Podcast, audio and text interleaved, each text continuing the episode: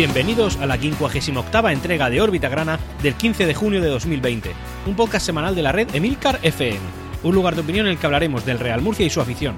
Yo soy Antonio Jiménez. Empezamos.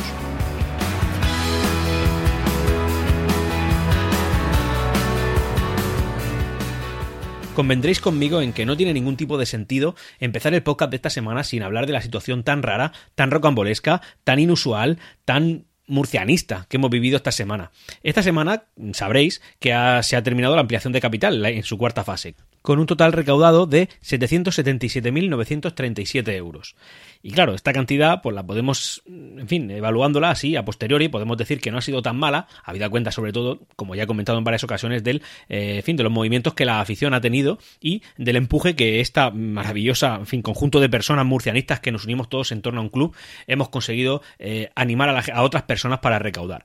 Un total de 30.000 accionistas, casi todos los países del mundo escopados con, con una persona, al menos que tiene como mínimo una acción del Real Murcia, en fin, pues una situación que la pintamos muy bonita. Pero sí que es verdad que es una cantidad que se nos antoja excesivamente pequeña, habida cuenta que estábamos esperando eh, que llegara el gran Mesías, que copara esa ampliación de capital y se hiciera con el control del club. Un gran Mesías que venía de una persona aguileña, sobre todo esa era la que, la que apuntalaba o apuntaba a, a ese camino, un aguileño, Alfonso García, expresidente de la Almería, que tenía la intención de hacerse con más del 51% de las acciones del club, por tanto, eh, coger el control absoluto del mismo, ser propietario, iba a traer a 400 jugadores, aproximadamente también iba a traer 40 millones de euros y también iba a hacer dos estadios más anexos al estadio de Nueva Condomina. Voy a pasar a narrar cronológicamente más o menos lo que pasó y luego ya profundizaremos en algunas cosas que también sucedieron posteriormente, lógicamente.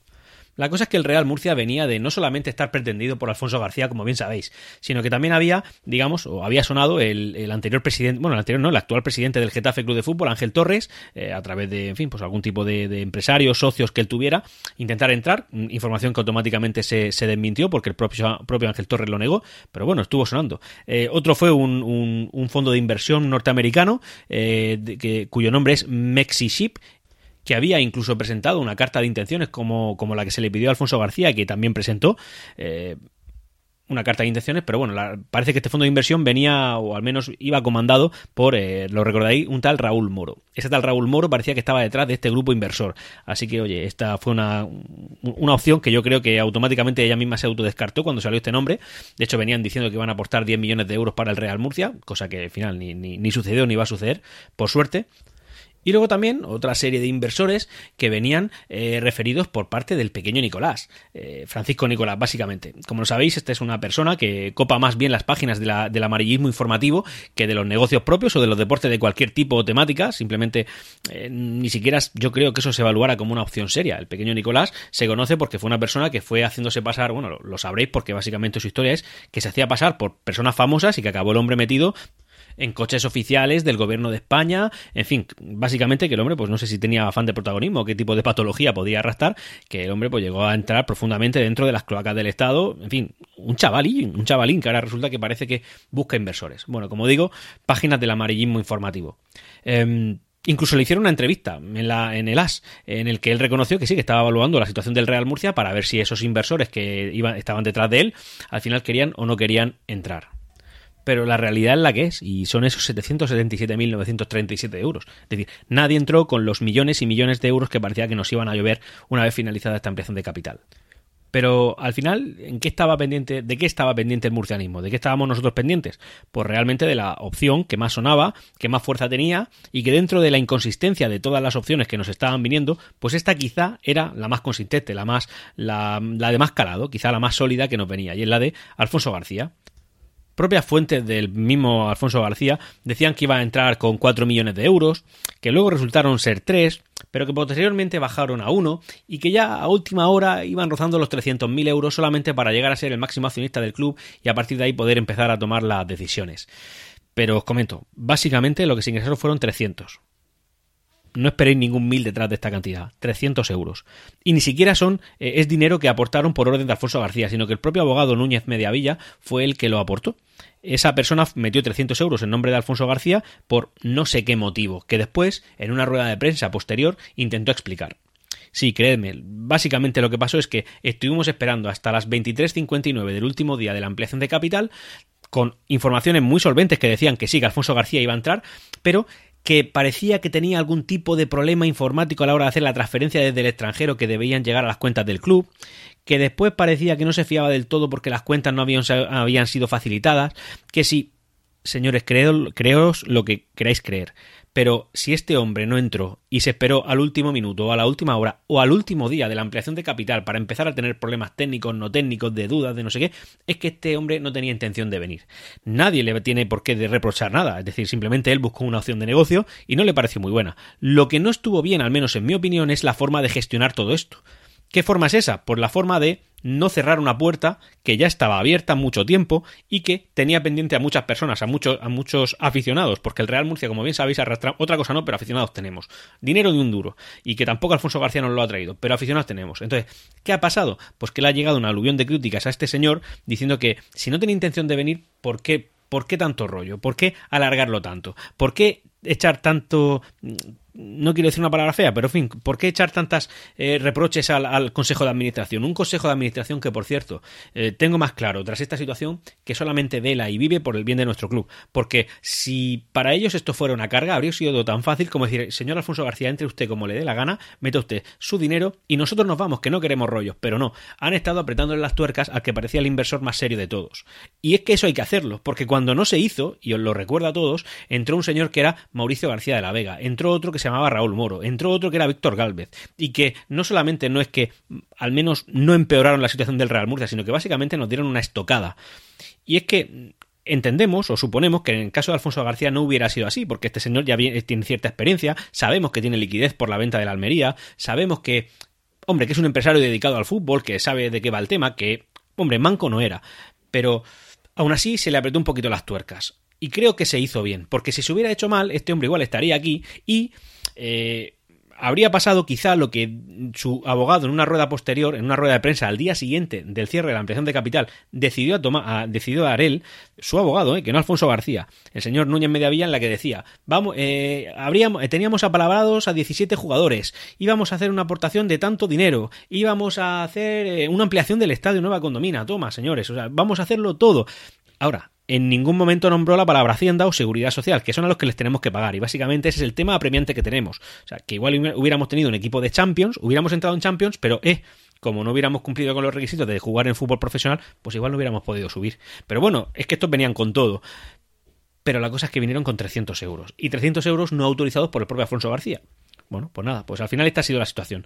Tenemos el Consejo de Administración que tenemos, ha sido un, Consejo de Administración aguerrido, yo creo que ha sido serio, que ha defendido los intereses de nuestro club, que si hubieran visto claro que esto era una ventaja mm, gigante para el Real Murcia, ellos se hubieran quitado, estoy convencido, pero que tuvieron dudas y creo que esas dudas eh, se ha reafirmado su opinión vista la actuación del abogado y del propio Alfonso García. Es decir, esperarse al, último minuto de la última hora para meter 300 euros y decir que es que no lo tenían claro, después de tanto tiempo.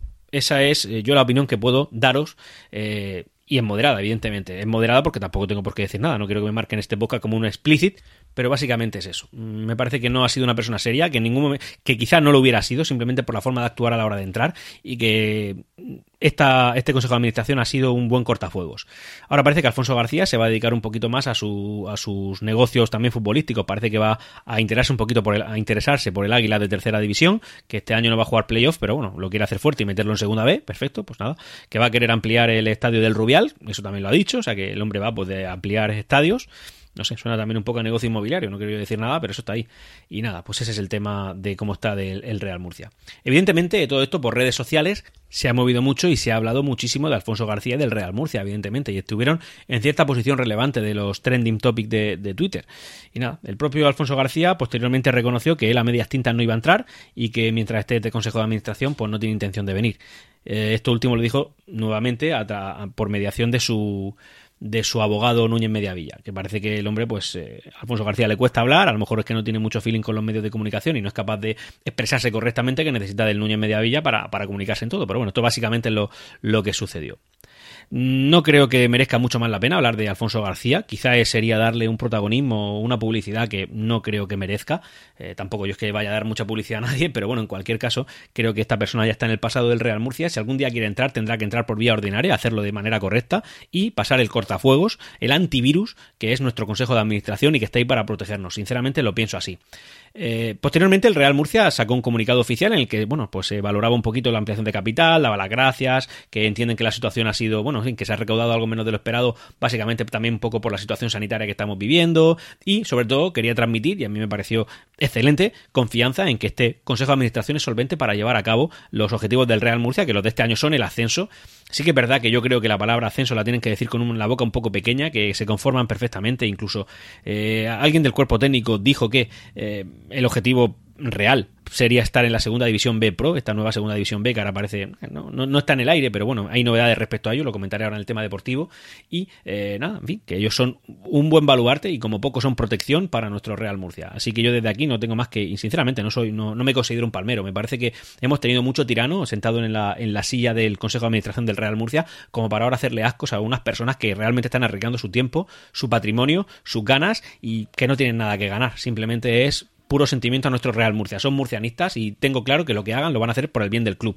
No hay un fin lucrativo, porque es que hoy día no hay un fin lucrativo. En cambio, por ejemplo, nuevos inversores o nuevos eh, presidentes sí que podrían venir con un interés lucrativo, que es muy lícito, que se puede venir con un interés lucrativo y ojalá, ojalá el que venga y haga un buen Real Murcia se infle a ganar dinero. Sinceramente, ojalá fuera así.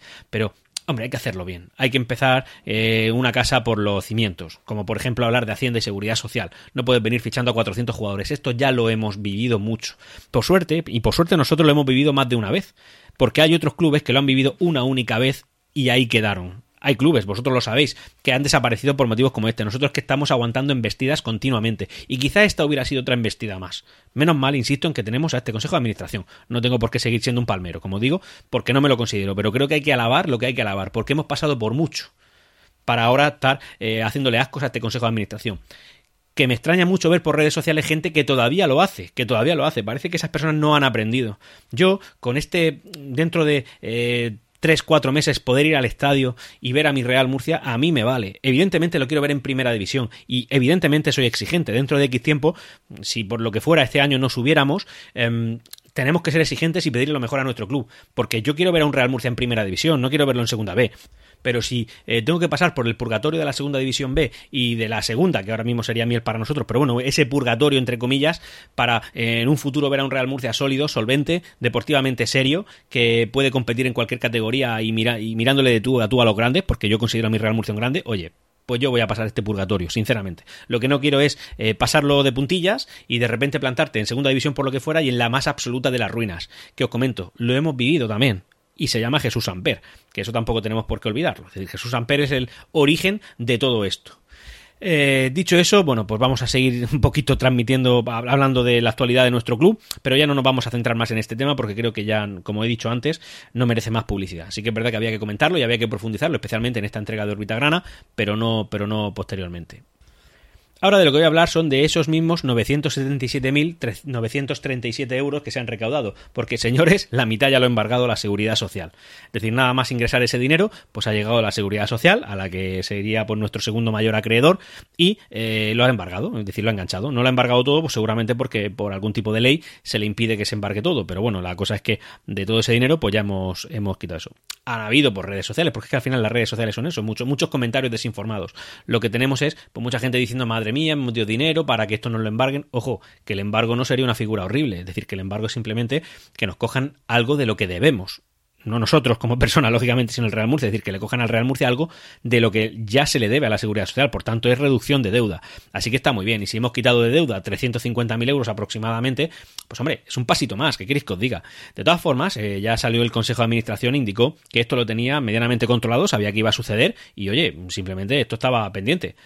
Os comento que 350.000 euros que nos hemos quedado nosotros, al igual que se ha llevado la seguridad social, bueno, por lo que nos hemos quedado nosotros, cubren la mitad del presupuesto de toda la temporada, que son 700.000 euros, que esa es otra información. Es decir, que el presupuesto de esta temporada son 700.000 euros, con la ampliación de capital ya tenemos la mitad cubierta. Es que ahora tiene que llegar el tema de los abonos, que evidentemente se presume que va a ser más suave que otros años, pero bueno, todo eso va a venir. Eh, avanzando en la información deportiva del Real Murcia, decir que también nuestro club prepara una querella contra Mauricio García de la Vega, porque el Consejo de Administración afirma que puede acreditar que el, el perjuicio económico que esta persona causó al club el tiempo que estuvo aquí. De hecho, como bien sabéis, pues hubo algún tipo de despido improcedente que le causó al Murcia un perjuicio de aproximadamente, unos 60-70 mil euros.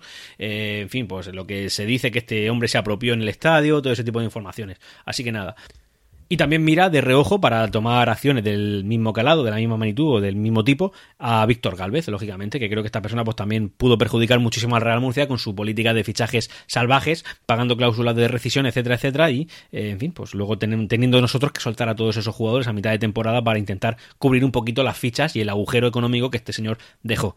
Así que, fijaros, es que cada vez que hablo estas cosas me vuelvo otra vez a la cabeza el Consejo de Administración y pienso, que cuánto bien no ha hecho, por ejemplo, Chema Almela, cuánto bien no está haciendo Francisco Tornel, cuánto bien no está haciendo la gente que ya ha pasado por el club desde que Chema Almela entró como presidente.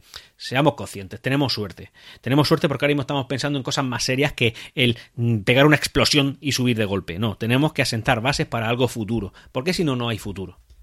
Y ya por último un poquito de, esta información económica y social, como ya habéis visto, bueno, pues parece que el aforo final de Nueva Condomina, según tal y como está la legislación ahora y como se prevé que va a estar de aquí al inicio de temporada, bueno, pues será de aproximadamente no 4.900 como dije en su día, sino 9.600 asientos, porque eh, el tema de la crisis sanitaria se está, digamos, avanzando a buen ritmo, parece que las cosas se están suavizando bastante y el aforo de Nueva Condomina va a ser de 9.600 eh, asientos aproximadamente un tercio del estado del estadio. Yo, por lo que imagino, imagino que no llegaremos a ese número de abonados, pero vamos, básicamente el Consejo de Administración lo que ha indicado es que priorizará eh, a los clientes o premiará a los más fieles, entre los que por, tengo suerte de encontrarme yo, al menos por número de abonados y por, en fin, por, por, amor a mi club.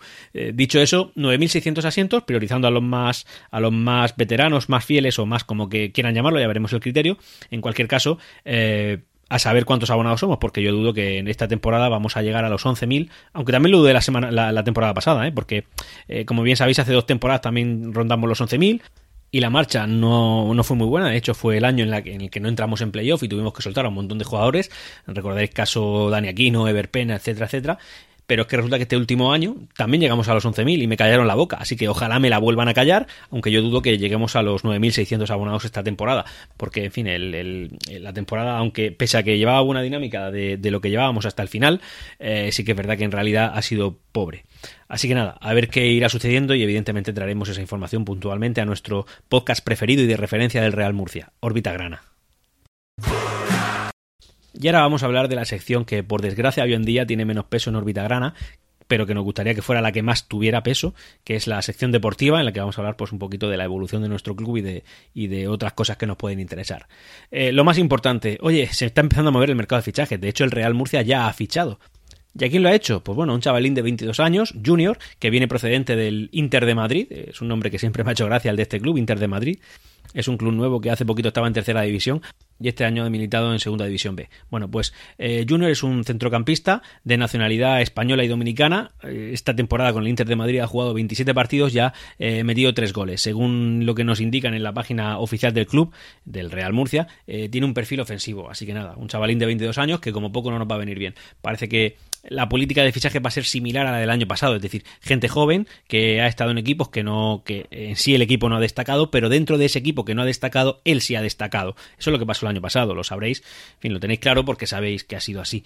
Así que, oye, Junior, bienvenido a tu club, al Real Murcia, y esperemos que aquí sea, vamos, hagas los mejores años de tu vida deportiva y contigo ascendamos a, a primera división. Y si hubiera estado Alfonso García, directamente a Champions. Bueno, seguimos lo siguiente. También está sonando un jugador que se llama Abraham Pozo, procedente del Don Benito. Estaremos pendientes para ver si lo fichamos. Y eh, bueno, aquí ya tenemos ciertas novedades referentes a renovaciones y no renovaciones. Por un lado, Edu Luna está renovado.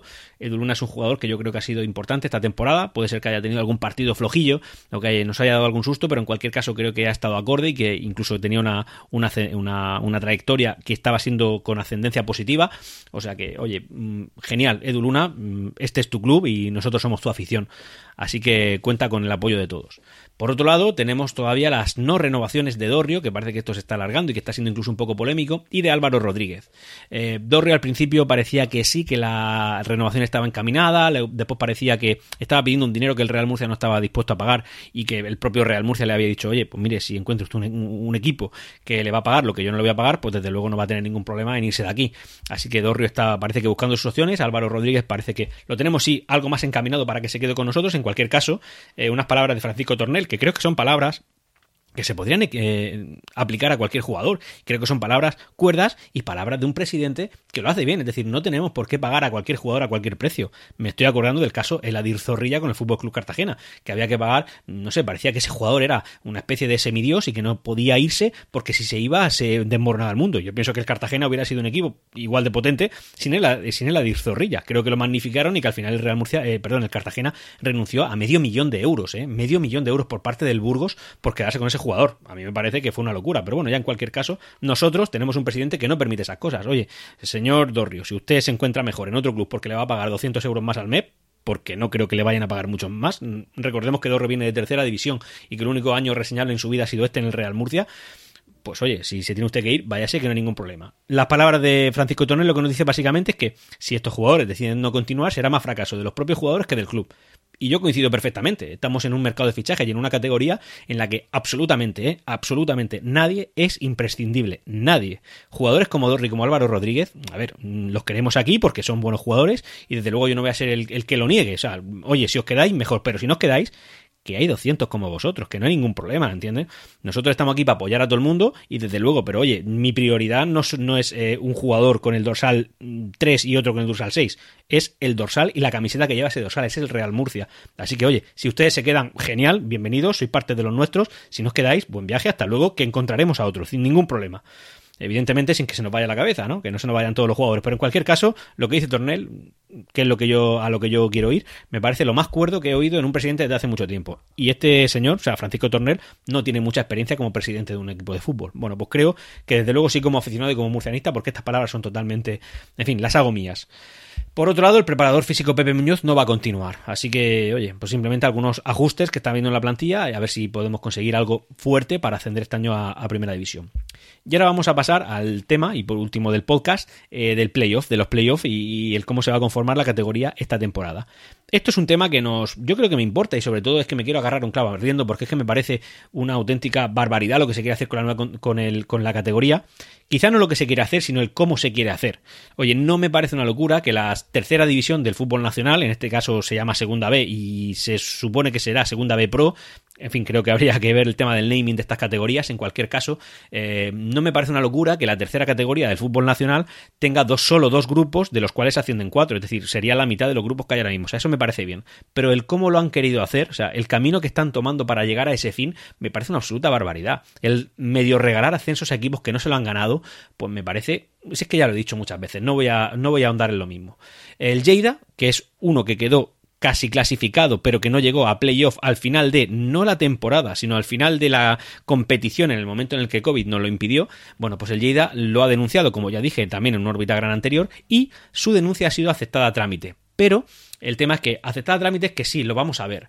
El tema es que no se ha tomado como opción la cautelar, que es la cautelar sería como escuchar al Lleida y escuchar la otra parte, que en este caso sería la Real Federación Española de Fútbol, y suspender los playoffs. Eso no ha pasado. Ni la cautelarísima, que sería lo mismo, pero solo escuchando la primera parte. Es decir, si este tema que el, que el ha denunciado, el juzgado lo hubiera visto tan, tan, tan, tan urgente como para pararlo todo y que no surta más efecto, eh, habría tomado la cautelarísima, que sería, eh, paren ustedes los playoffs que tenemos que estudiar el caso. Eso no ha sucedido.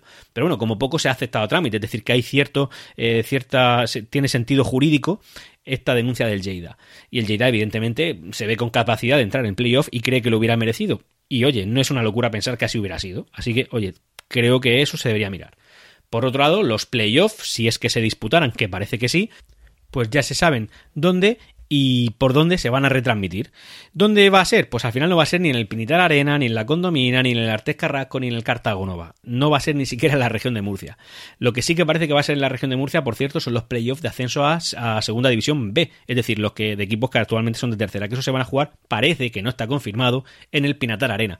Es que ya parece que no está nada confirmado, porque claro, traes una información a cualquier medio de comunicación, la comentas y después dices, no, no, que hemos cambiado, que ahora va a ser allí, que ahora va a ser allá. Como bien sabéis, pues esto, los playoffs de ascenso a Segunda División A, que son a los que nos estamos refiriendo en un principio, iban a ser primero en la región de Murcia, primero después que es en la Nueva Condomina, no, después que es en el Rico Pérez de Alicante, si después en la Ciudad Deportiva de la Roza de Madrid. Ahora parece no, parece no, ya está confirmado por la Real Federación Española de Fútbol que van a ser en Málaga. ¿En qué estadios? Bueno, pues en la Rosaleda del Málaga, en el nuevo Mirador de Algeciras, en el Municipal de Marbella, en el Centro Deportivo Marbella Fútbol Center, que será uno que no tiene equipos, o que será para cantera, y el Estadio Ciudad de Málaga, el cual yo, por cierto, desconozco.